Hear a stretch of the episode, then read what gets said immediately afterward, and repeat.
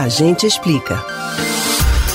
A Igreja Católica é uma das instituições mais tradicionais em funcionamento no mundo. Como toda grande organização, possui uma hierarquia de representantes. O mais alto deles, o Papa, costuma ser visto como um ícone da paz e respeitado por pessoas de todas as religiões.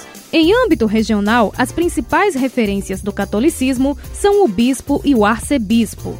Você sabe qual a diferença entre esses sacerdotes? E como é feita a sucessão deles? A gente explica.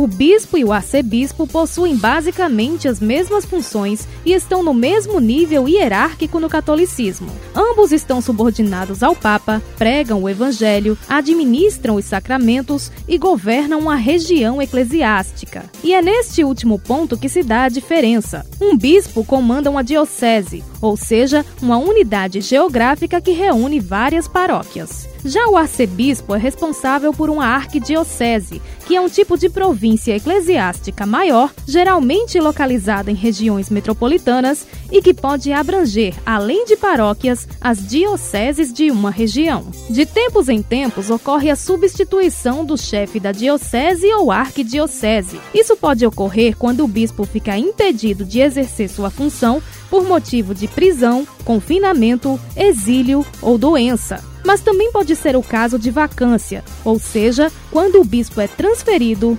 falece ou renuncia por idade. Conforme o artigo 401 do Código Canônico, essa renúncia deve ser solicitada pelo bispo quando ele completa 75 anos. Ele apresenta esse pedido ao Papa, que, após a aceitação, determina as próximas providências. Para ocupar a vaga, pode ser escolhido um bispo que virá transferido de outra região. Nesse caso, em geral, a Nunciatura Apostólica, que é um tipo de embaixada do Vaticano no Brasil, pede indicações de nomes a diversas dioceses. Dentre essas sugestões, a Nunciatura seleciona três bispos e encaminha as referências à Congregação de Bispos do Vaticano. O nome escolhido por esse grupo é levado à apreciação do Papa, que, se aceitar, assina a nomeação.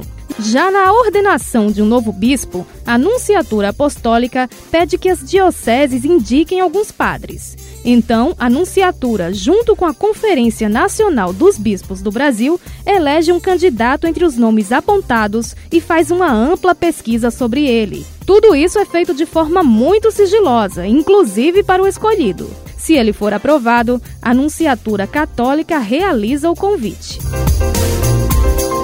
Você pode ouvir novamente o conteúdo deste ou outros A Gente Explica no site da Rádio Jornal ou nos principais aplicativos de podcast: Spotify, Deezer, Google e Apple Podcasts. Betânia Ribeiro para o Rádio Livre.